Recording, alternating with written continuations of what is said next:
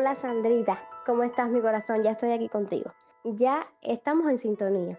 Este va a ser un podcast muy diferente porque vamos a hacerlo vía WhatsApp con clip de audios pero bueno, ya nosotras estamos acostumbradas a comunicarnos por esta vía, así que tampoco es algo raro para nosotras, ¿verdad? Estar en un podcast es raro, pero bueno, hacerlo así vía WhatsApp, pues no, porque es como conversar contigo normal. Así mismo es, y ya hemos conversado muchísimas veces. Primero quiero que te presentes tú misma, que le comentes a los que nos están escuchando quién eres, qué estudiaste, y bueno, el tema que vamos a tratar hoy, que ya lo he dicho varias veces por las historias y por el mismo podcast el capítulo anterior, ya yo te estaba anunciando que va a ser sobre el arte y la infancia. Yo digo que la importancia que tienen esos recursos que el arte nos puede aportar en la primera etapa de nuestra vida y cómo eso se manifiesta después. De eso vamos a estar conversando hoy y voy a estar conversando contigo. Pero preséntate para que todos los que nos escuchen sepan con quién vamos a estar conversando hoy. Glenn, como tú sabes, mi nombre es Sandra Socalozano y yo mm, soy psicóloga graduada hace algunos, algunos cuantos años de la Facultad de Psicología de la Universidad de La Habana. Después de graduarme, pues ah, me quedé en la facultad como profesora por algunos años hasta que, bueno, decidí hacer mi doctorado y emprendí otro camino. Hoy estamos comunicándonos con 90 millas de distancia porque Sandrita está viviendo en los Estados Unidos. Nos conocimos por un puente de amor que hay creado en todo el mundo que trae consigo a muchísimas personas del mundo, un puente de amor del cual vamos a estar conversando también en próximos episodios. Pues Sandrita, te agradezco infinitamente que hayas aceptado mi invitación, que estés aquí conmigo, ya somos casi amigas porque hemos conversado tanto.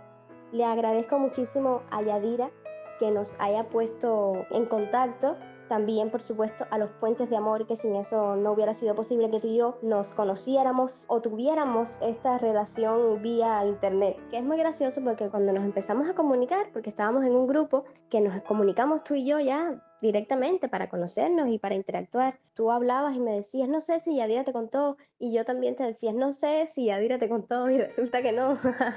Yadira solo me había dicho que era psicóloga y que eras una mujer muy noble, que eras muy, muy noble, que tenías un alma muy linda, pero no me dijo nada más de tu vida, no me dijo quién eras, no me dijo nada, y lo mismo hizo ella contigo. Parece que no te dijo absolutamente nada de mí. Y entonces fue muy gracioso porque ahí empezamos a instalar una conversación y desde ese día entonces nos comunicamos. Y nada, aquí estamos. Pues sí, Gleno, la, la ética de amistad de Yadira es increíble porque sí, ella nos puso en contacto a los dos, pero no dijo absolutamente nada de ni de tu vida ni de la mía y nos dejó a nosotras mismas que fuéramos descubriéndonos poco a poco, ¿no? Las similitudes y las diferencias que habían en nuestras historias historias de vida y eso es algo muy bonito. Gracias a ti, Glenn, por, bueno, pues por invitarme a tu podcast que se oye en muchísimos lugares ya y por confiar en mí para hablar de un tema tan sensible como es el del desarrollo infantil y el desarrollo del arte y la influencia del arte en el desarrollo emocional y social de los niños. Y sí, obviamente tenemos que agradecerle a, a Yadira y a los Puentes de Amor el habernos puesto en contacto y haber creado una amistad que hemos establecido desde la distancia, pero no importa ni la distancia, ni el tiempo, ni nada. Cuando dos personas comparten mucho en común, pues pues se establece un buen lazo de amistad. Glenn, bueno, sí, en nuestras conversaciones descubrimos que el arte en la infancia era algo que nos unía también a ti y a mí, porque yo igual empecé con el ballet y con el piano también. Yo estudié seis años ballet y ocho años piano. Y sí, tienes toda la razón, el arte tiene una influencia extraordinaria en cómo nos formamos como personas y en los recursos que vamos creando y de los que nos vamos haciendo dueños en el proceso de crecimiento para tener un mayor bienestar emocional, social y psicológico en general en la edad adulta. Entonces, Sandri, yendo al tema del arte y las emociones y la infancia, yo quería pues compartir contigo y con los oyentes este tema que me parece tan interesante, mismo para las mamás, para la familia, yo creo que para todos, porque de alguna manera a todos nos toca en algún punto. Yo creo que cuando los niños son pequeños, ¿no? Y se interesan por el arte, hay que dejarles que expresen toda su creatividad porque es muy importante para su desarrollo. Cuando un niño quiere dibujar con rotuladores, con ceras, con los dedos, o cuando simplemente quiere bailar, o digamos que hacer manualidades, todo es arte para él todo es una vía de expresión que le está brindando creatividad y también está brindando imaginación, que son los elementos más importantes, yo creo, en la etapa de la infancia. Pero obviamente cuando son muy pequeños, estamos hablando de dos o tres años, le damos al niño una crayola para dibujar y lo más probable es que quiera pintarlo todo en la casa y pintar las paredes y las cortinas. ¿Cómo hacer para no cortar ese proceso, para no acabar con ese momento de expresión. Glenda, mira, vamos a empezar por lo que tú comentaste de que sí, de que es importante dejar que los niños expresen su creatividad y que el arte en cualquiera de sus manifestaciones, ya no estamos hablando de lo que es formal, sino desde el propio uso de los colores, todas estas cosas que tú habías comentado, forman parte de ese desarrollo de, vamos a decirlo así, del arte o de ese desarrollo artístico que se convierte en una forma de comunicación y que contribuye a desarrollar la creatividad, la expresión oral y la imaginación. El tema del arte puede empezar incluso desde mucho más pequeñito que los dos años, desde la barriga puede empezar, desde el uso de la música, cuando la mamá está embarazada y poner música que ayude a relajar, que ayude a generar estados de bienestar, de felicidad, que le generan. Eso a la propia madre, esa calma, esa relajación, esa felicidad y cómo eso y qué impacto tiene eso también en el estado, en el ánimo de ese bebé, vamos a decirlo de esa manera, ¿no? Ah, pero definitivamente la música en mujeres embarazadas pues ayuda muchísimo a transmitir sensaciones de paz y de relajación. Y esa misma música se puede usar con el bebé recién nacido para ayudarlo a crear hábitos como el del sueño, para ayudarlo a desarrollar su capacidad eh, auditiva, además de que cuando empezamos a usar, por ejemplo, canciones infantiles, pues a través de una forma muy divertida, como pueden ser los padres cantando y los niños cuando empiezan a decir sus primeros sonidos, ¿no? Pues a través de esas canciones infantiles, aunque los niños no la puedan repetir y no la puedan tararear completamente, pues se ayuda a desarrollar el vocabulario, comprenden mucho mejor el significado de las palabras. Los padres pueden también, por ejemplo, desarrollar el amor por la literatura desde muy pequeños, desde pequeñitos también pueden leerle un libro y a la vez que están haciendo esto, pues eso se convierte en un espacio especial entre los padres y el niño, en ese espacio de compartir, eh, donde la lectura se convierte en un momento de disfrute y no en una obligación, ¿no? Y crea como un espacio especial entre los padres y los hijos. Hay otras cosas después como la pintura, ¿verdad? Que ya van complejizando, ¿no? Cuando ellos van creciendo un poquito y va complejizando un poco la, logística, por, por decirlo de una manera. Para eso hay que crear las condiciones, ¿verdad? Si hay crayolas que sean borrables que se borran o que se quitan. Si el padre tiene acceso a ese tipo de materiales, puede usar eso. No importa dónde escriba, porque al final las puedes borrar, ¿verdad? Pero ah, un poco de estructura nunca viene mal, ¿verdad? Es bueno dejar desarrollar esa creatividad, esa espontaneidad, esa imaginación, pero también ofrecer un poco de, de estructura. Y aunque los niños muy pequeños, dos, tres años, pues les es más difícil entender más cabalmente la estructura puesta por los padres, reglas, normas, eso pues que es un, poco más complejo. De todas maneras, sí comprenden el lenguaje cuando el padre arma un lugar de juego y se pone junto con él, ¿verdad?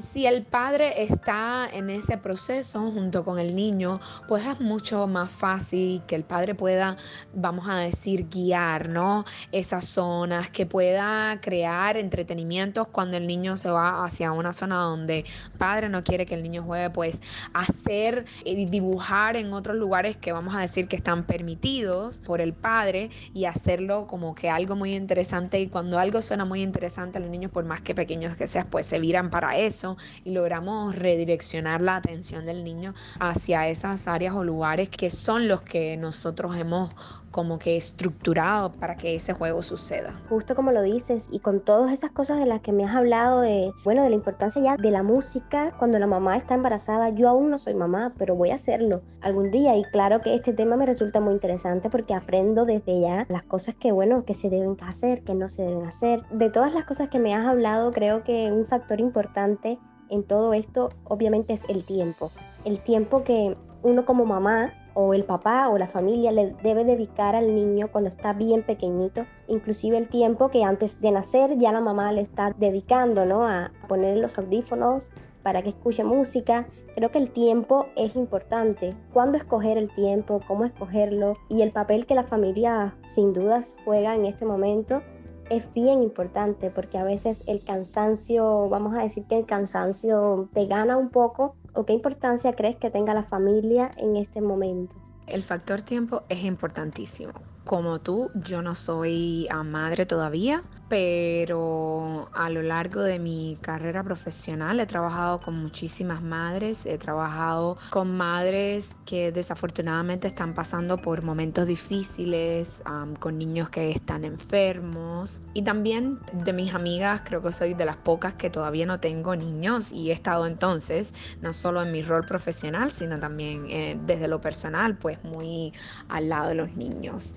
Y sí, efectivamente el factor tiempo es muy importante. Ser padre es agotador. Ser padre o madre es, es agotador para todos, ¿no? De eso no cabe la menor duda. Pero es muy importante a veces observándonos las diferencias entre las personas a nuestro alrededor, ¿no? Nosotros vemos como hay quienes dedican un poquitico más de tiempo porque hay quienes consideran que algo, algún tema o alguna situación o alguna habilidad es más importante y le dedican a eso más tiempo y otras personas pues que a veces por no tener toda la información o sencillamente porque no forma parte de los valores de la familia pues le dedican menos tiempo.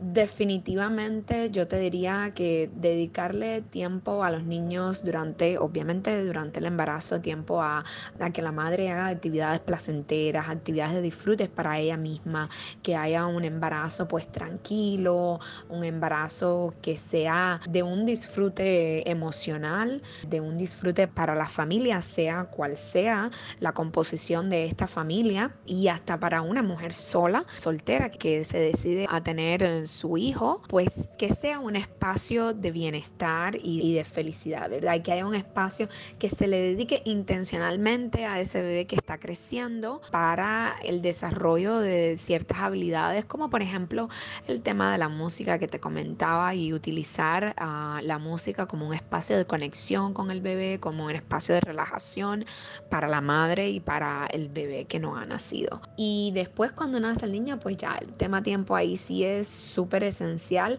Obviamente hay que dedicarle muchísimo a que el niño eh, tenga satisfechas sus necesidades biológicas, a que duerma, a que coma, a bañarlo, a cambiarlo. Es un proceso ahí, vamos a decir, rutinario pero intenso, pero también hay que dedicarle dentro de ese espacio un ratico a, está así de bebé, pues a leerle, un ratico a seguirle poniendo la música, un ratico a conversar, a jugar con un sonajero desde la cuna. Y ya cuando va creciendo, pues entonces a estructurar espacios de tiempo durante el día. Y mientras son pequeños, pues esos espacios de tiempo van a ser más cortos. Y a medida que el niño crece y que el foco de atención se incrementa o la capacidad de atención se incrementa, entonces aumentar la cantidad de minutos dedicados a estas actividades, pero dedicarle siempre un espacio de tiempo, por más pequeño que sea, a habilidades relacionadas con el arte, la lectura, el teatro infantil, bueno, la literatura, la música, la pintura, eso es importantísimo. Y la familia ahí obviamente tiene un rol importante porque el trabajo de mamá y papá, bueno, pues a veces es mucho y es saberse compartir las tareas, es saber apoyarse el uno al otro en ese proceso de educación de un bebé o de un niño y si hay otros miembros dentro de la familia, pues también saber respetar los límites, pero ayudar, apoyar a esa pareja que está en su proceso de creación de familia y a que se puedan crear, ¿no? A que existan las condiciones para crear esos espacios y yo no estoy hablando de que tienen que haber las grandes condiciones, no, las condiciones es tener 5 o 10 minutos que alguien pueda apoyar en otras tareas o organizar el tiempo de una forma donde pueda la mamá, el papá los abuelos, todos, uno, quien, quien pueda, quien tenga la posibilidad o quien esté, dedicarle ese tiempo al desarrollo de esas habilidades y del disfrute de esos espacios. Esos espacios que además se convierten en espacios de disfrutes para todos los involucrados, no solo para el desarrollo de esas habilidades, sino que se convierte en un espacio de disfrute, es un espacio donde también se desarrollan otras habilidades como el aumentar el foco de la atención, como el aprender a lidiar con la frustración, como el desarrollo de la habilidad del juego en conjunto o el de compartir con otros. Hay muchos beneficios desde el punto de vista psicológico de estos espacios, más allá del el propio disfrute de la familia y más allá del desarrollo de habilidades cognitivas o habilidades más específicas relacionadas con el arte. Pues sí, sin dudas, este proceso de maternidad es un momento que trae consigo muchas alegrías para la familia, es muy bienvenido. Y me hablas de algo interesante y pues es la familia, el tiempo. Y yo pues reflexionando de todas las cosas que tú me estás diciendo me doy cuenta que en el fondo nunca dejamos de ser niños, o sea, mismo en el estado adulto Muchas veces hacemos cosas de niños, jugamos con ellos, escuchamos su música y nos las aprendemos igual que ellos, dibujamos con ellos. Y aquí también eh, viene un factor importante que es la comunicación, porque es que es increíble como por ejemplo a través de la pintura o de un dibujo ya el niño, estamos hablando un poquito más grandecito, el niño puede hacer dibujos y pintar a mamá, papá, vamos a decir que una amiga, una tía, y quizás aún no se sabe comunicar bien o no sabe definir sus ideas, pero mediante un dibujo el papá o la mamá puede comprender y entender qué está sintiendo el niño y qué está pensando. O sea, las personas que a su alrededor son importantes, que traen buena energía y si no ponen en ese dibujo a tal persona, pues algún problema o algún factor ahí hay desencadenante y es una manera también de comunicarse. Vamos a hablar un poco de, las emociones entonces en, que puede crear el arte en el niño, esa manera de, que tienen tan bella de, de expresarse a veces. Y también vamos a hablar de, bueno, de la importancia de, volvemos al factor tiempo, pero de no sobrepasar los límites, porque eso, mm, tú me comentabas que podía traer reacciones adversas también quiero que me comentes un poquito sobre eso. Glenn, me comentas de varios temas ahí, voy a ir por cada uno de ellos. Estábamos hablando un poco de cómo el arte se puede convertir en un medio de comunicaciones, es totalmente cierto. Vamos a empezar un poco por el hecho de que los diferentes tipos de movimientos artísticos, ¿no? Nos permiten conectarnos con nuestro cuerpo y escuchar y sentir lo que, lo que nuestro cuerpo está sintiendo, lo que nuestro cuerpo necesita, ¿no?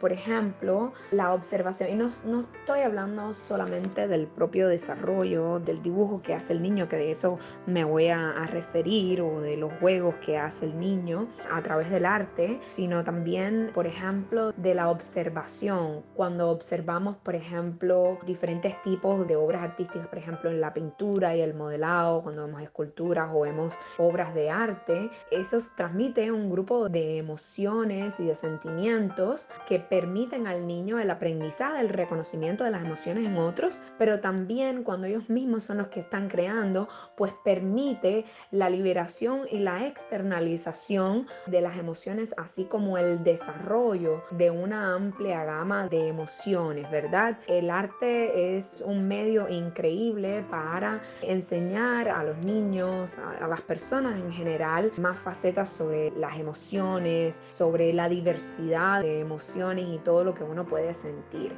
La música, por ejemplo, la música es como un lenguaje universal. La música inspira y evoca emociones profundas y se convierte en un medio de comunicación extraordinario. Los estímulos musicales generan en nuestro cerebro imágenes que proyectan sentimientos y significados que se convierten en personales, pero también forman parte como que de un lenguaje común. Y justamente con la música, ¿no? Con escuchar música o con aprender a tocar música y a sentir pues esa, esa variación que hay dentro de la propia creación de la música, de toda la gama de emociones que se puede sentir en una sola pieza musical, pues también se transmiten muchísimos mensajes al niño que amplifican esa capacidad de expresarse y esa capacidad de identificar los sentimientos en otros. Pero además el propio proceso de la creación artística, incluso desde joven,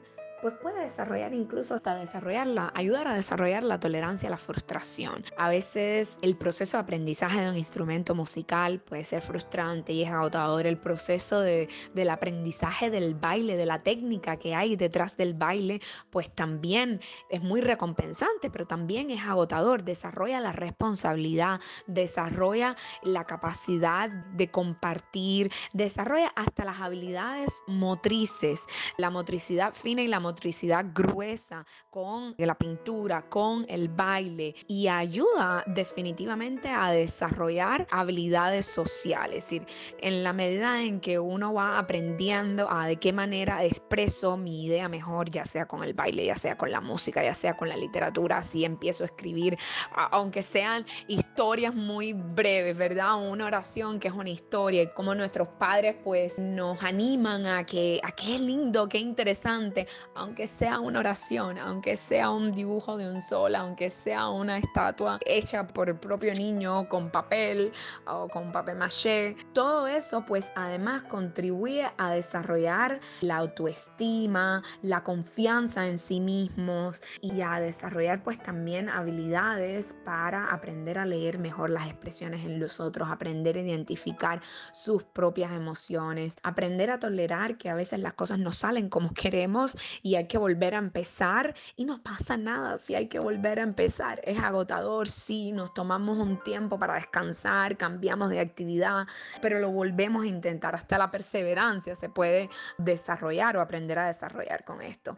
Y lo del tiempo, esto también tiene que ver o se relaciona, quiero relacionarlo un poco con lo que te decía de que, lo que tú me comentabas de los niños y el tiempo en el sentido contrario. Los niños tienen que ser niños también. Si el niño lo disfruta, pues perfecto. Y aunque el niño lo disfrute, aunque el niño pida más, a veces hay algunas actividades, desarrollo de algunas manifestaciones artísticas que, que llevan más tiempo en solitario, como puede ser el desarrollo, por ejemplo, de la propia música, que a veces lleva que los niños pasen muchas horas sentados con algún instrumento musical practicando, o hasta la propia danza, es decir, el niño está en un grupo, pero cuando tiene que prepararse para una obra, la que sea, pues muchas veces implica las horas de práctica en solitario y los niños también tienen que ser niños. Los niños tienen que jugar en la calle, los niños tienen que armar reguero en la casa, los niños tienen que hacer cosas que son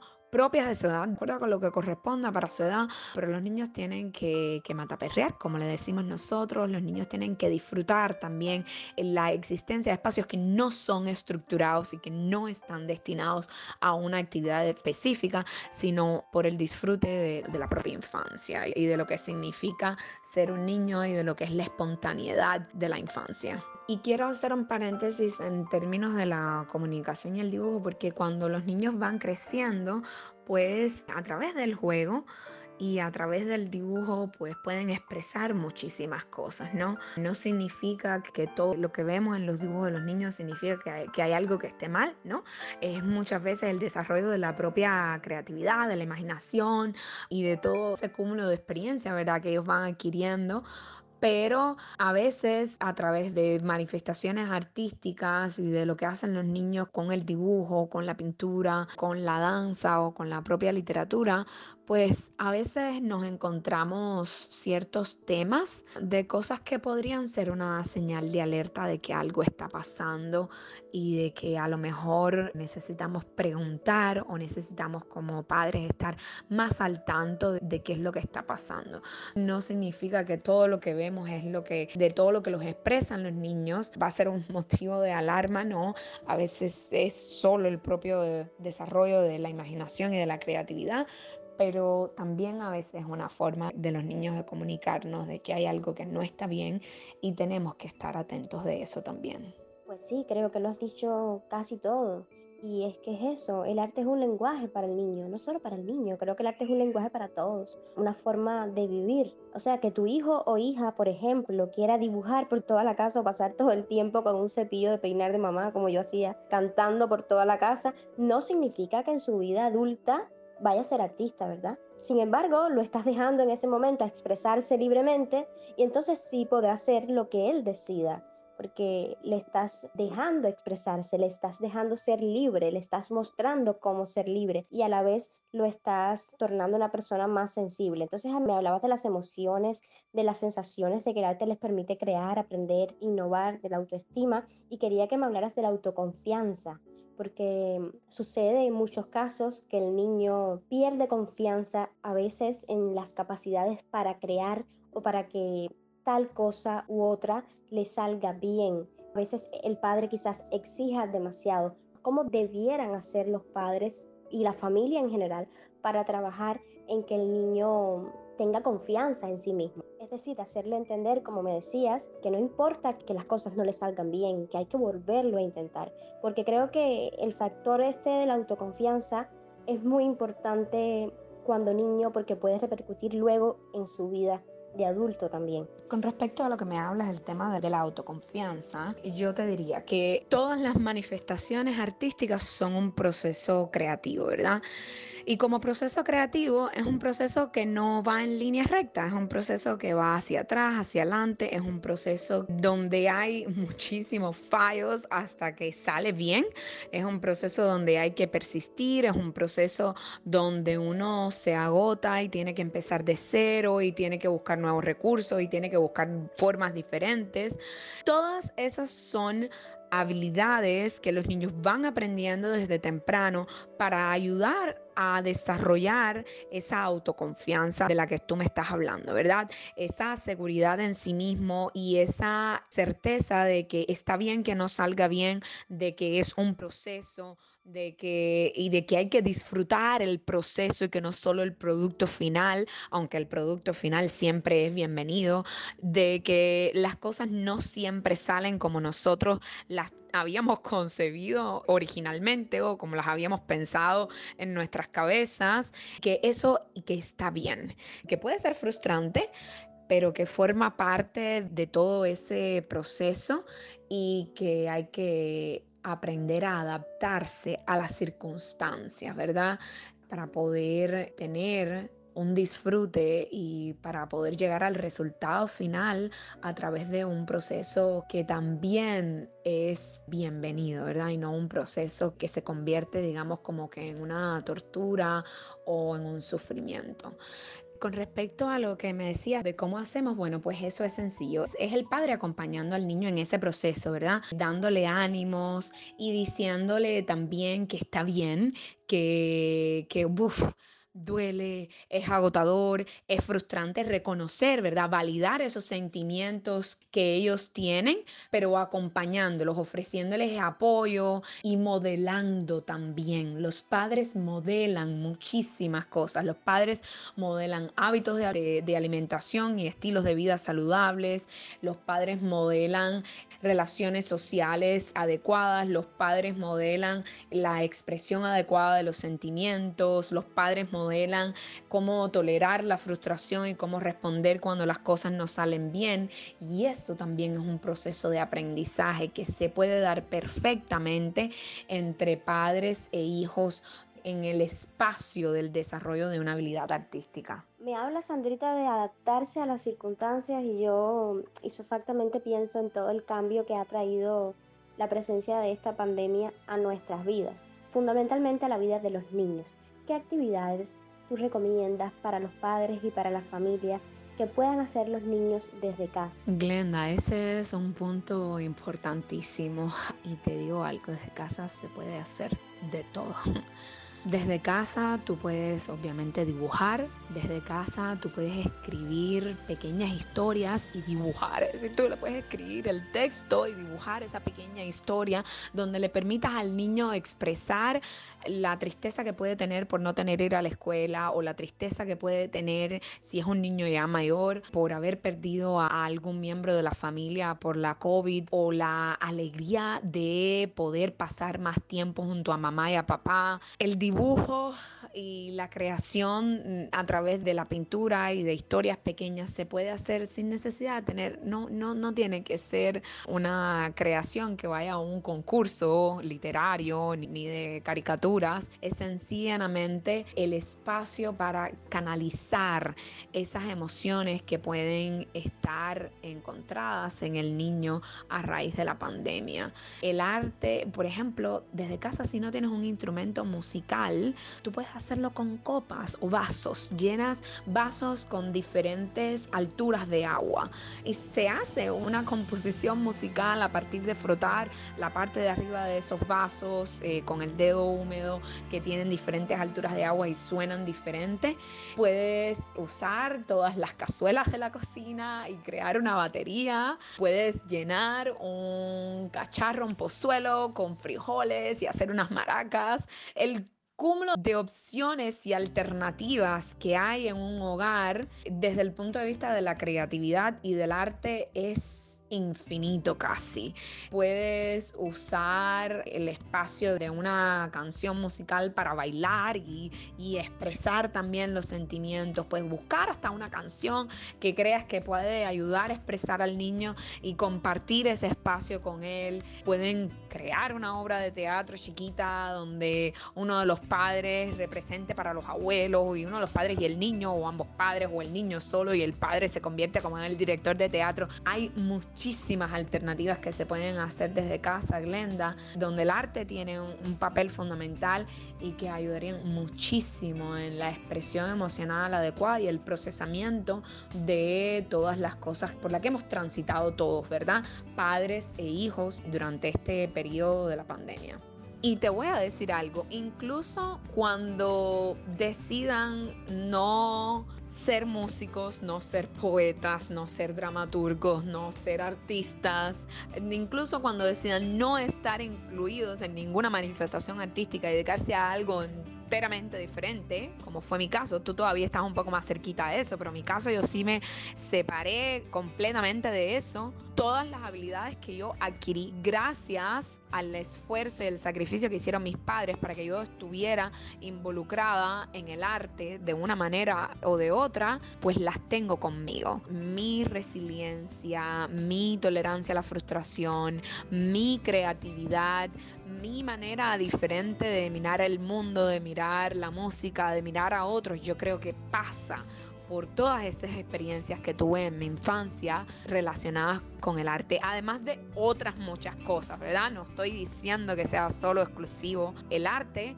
pero creo que eso sí tuvo un papel importantísimo en la formación de mi propia personalidad y de las características que yo tengo hoy como adulta, aunque ya no me dedique a nada relacionado con el arte. Y bueno, se han hecho muchísimas investigaciones que, que han demostrado que el arte sí juega un papel esencial, no solo en el desarrollo de los niños, sino también en su aprendizaje. Y entre esos estudios, hace unos años la prestigiosa publicación científica Nature daba cuenta de otra investigación realizada en colegios públicos de Rhode Island que a mí me resultó muy interesante compartir con ustedes.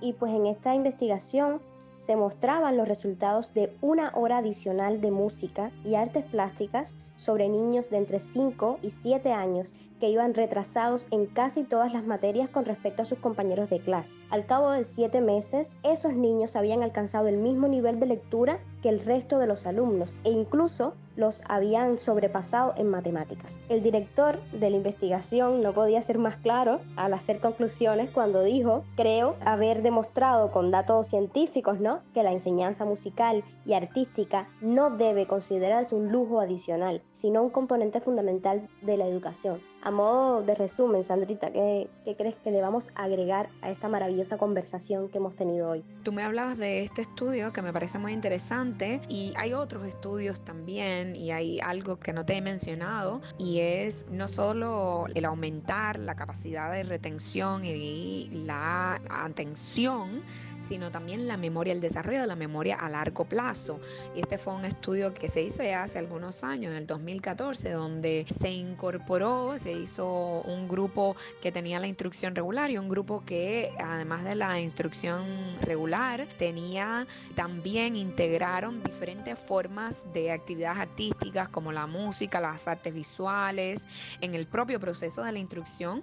Y bueno, los niños que estaban en este grupo, donde estaban diferentes manifestaciones artísticas incluidas, pues eh, a largo plazo obtuvieron muchísimos beneficios en términos del aumento de la capacidad de la atención y de la, el desarrollo de la memoria a largo plazo.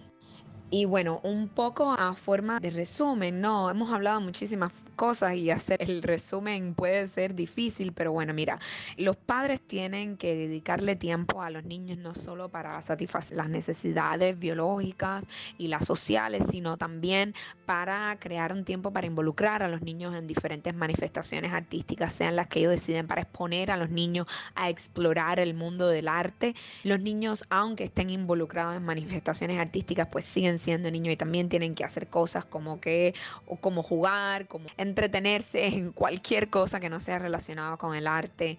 Arte se puede hacer en cualquier lugar, con muchísimas cosas, desde casa. Es bueno cuando hay espacios diseñados para eso y cuando hay recursos, pero cuando no hay espacio y cuando las cosas son difíciles, como en tiempos de pandemia, pues desde casa se pueden hacer muchísimo para de todas maneras exponer al niño al arte y ayudarlo a desarrollar estas habilidades a través del arte. Y a modo general, pues la inclusión del arte, la inserción del niño en las diferentes manifestaciones artísticas, pues ayuda con el reconocimiento de las emociones en los otros, ayuda con la expresión emocional de los niños, lo cual facilita las relaciones con los otros, la inclusión en actividades de arte en la infancia aumenta la creatividad y desarrolla la autoestima, refuerza también o contribuye a desarrollar la tolerancia, la frustración, la persistencia, también ayuda muchísimo con la adquisición del lenguaje, es decir, aprender nuevas palabras, aprender diferentes significados de palabras, ayuda con el desarrollo de la memoria a largo plazo y la capacidad de la atención y obviamente pues ayuda con la socialización, con el compartir espacios con otros. Y ahí hay muchísimos estudios que demuestran que los niños y adolescentes que participan en actividades artísticas como la danza, el teatro, la pintura, la fotografía, en fin, son más compasivos, tienen menos problemas de disciplina de comportamiento y obtienen mejores resultados en la escuela en general comparados con niños que están menos expuestos a estas diferentes manifestaciones artísticas. Entonces, hay muchas cosas que los padres y toda la familia pueden hacer para que los niños desarrollen sus habilidades, para que sean niños más felices, para que sean un niño, niños con un bienestar emocional, social, psicológico en general. Pero una de esas y que es bien integradora es incluir a los niños desde muy temprano, incluso desde que la mamá está embarazada, en el mundo del arte y en las diferentes manifestaciones artísticas. Muchísimas gracias, Sandrita. Gracias, gracias. No voy a cansar de dártelas por compartir conmigo, por compartir con los oyentes este tema tan importante como es el, arte, las emociones en la infancia y también en los adultos y la familia. Hemos hablado de tantas cosas aquí. Yo te reitero mi invitación a que tú me acompañes en otros podcasts, en otros episodios más adelante para hacer como tipo una pausa, que yo y los oyentes tengamos la dicha de tenerte siempre, de tener esa voz que además es una voz maravillosa, es como si nos estuvieran cantando una nana para dormir o leyéndonos un libro para dormir, pero no queremos, no queremos que el libro acabe, leemos un poco más. Leeme un poco más, que aún no tengo sueño. Te agradezco mucho. Te mando un beso grande me parece que te estoy viendo, pero no, es solamente un clip de audio, pero yo sé que tú puedes sentir mi cariño hasta allá. Yo solamente estoy viendo tu foto de perfil de WhatsApp, que es una bandera cubana que te abraza. Yo te mando mi abrazo a 90 millas y mi agradecimiento porque estés aquí en este episodio 6 Tienes Arte. Te mando un beso enorme. Glenda, muchísimas gracias a ti por la eh, invitación, por dejarme estar y bueno, por dejarme aportar un pedacito de mi conocimiento a este espacio tan interesante que tú has creado con relación al arte, las emociones y bueno, todo lo relacionado a los beneficios que tiene pues estar incluido en el arte. Y yo encantadísima de seguirte acompañando siempre que quieras, siempre que, que pueda. Un besazo también para ti, Glenn. Igual te veo con tus rizos, con tu foto de, de, perfil. Y nada, locas por podernos encontrar en persona. Ojalá podamos encontrarnos en persona pronto. Y mientras tanto, pues aquí estamos. La distancia no importa siempre que haya WhatsApp. La distancia es lo de menos. Y sobre todo siempre que haya amistad, en realidad. Siempre que haya amistad, el tiempo y la distancia no importan. Bueno amigos, esto es todo por hoy. A usted mi agradecimiento de siempre por quedarse hasta el final escuchando este capítulo 6 de Tienes Arte. Hoy estuve conversando con la amiga y psicóloga Sandra Soca. Tendré el placer de tenerla en episodios más adelante para seguir hablando de arte, para seguir respirando arte y compartiendo con amigos que aunque no sean artistas, tienen una sensibilidad maravillosa y que le aportan a nuestra vida esas emociones esa cosa, eso, eso que se llama felicidad. Muchas gracias por la sintonía. Un abrazo de siempre. Nos encontramos en el próximo episodio. Niño, deja ya de joder con la pelota. Niño, que eso no se dice, que eso no se hace, que eso no se toca.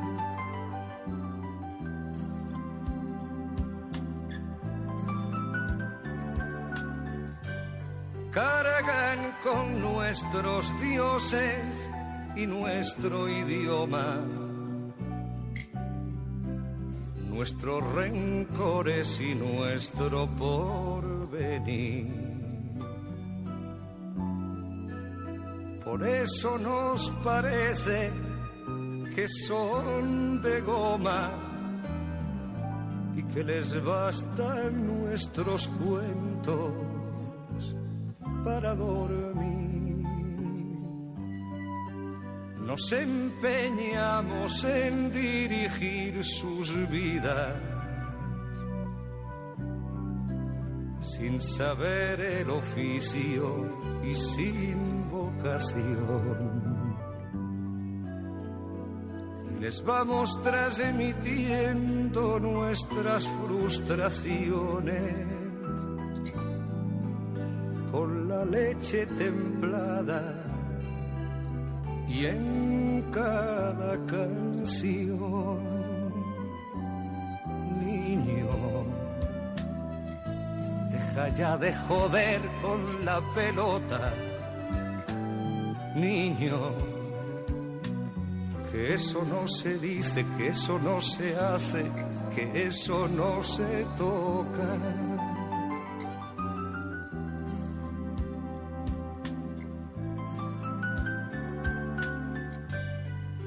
Ni nadie puede impedir que sufran. Que las agujas avancen en el reloj. Que decidan por ellos que se equivoquen. Que crezcan y que un día nos digan adiós.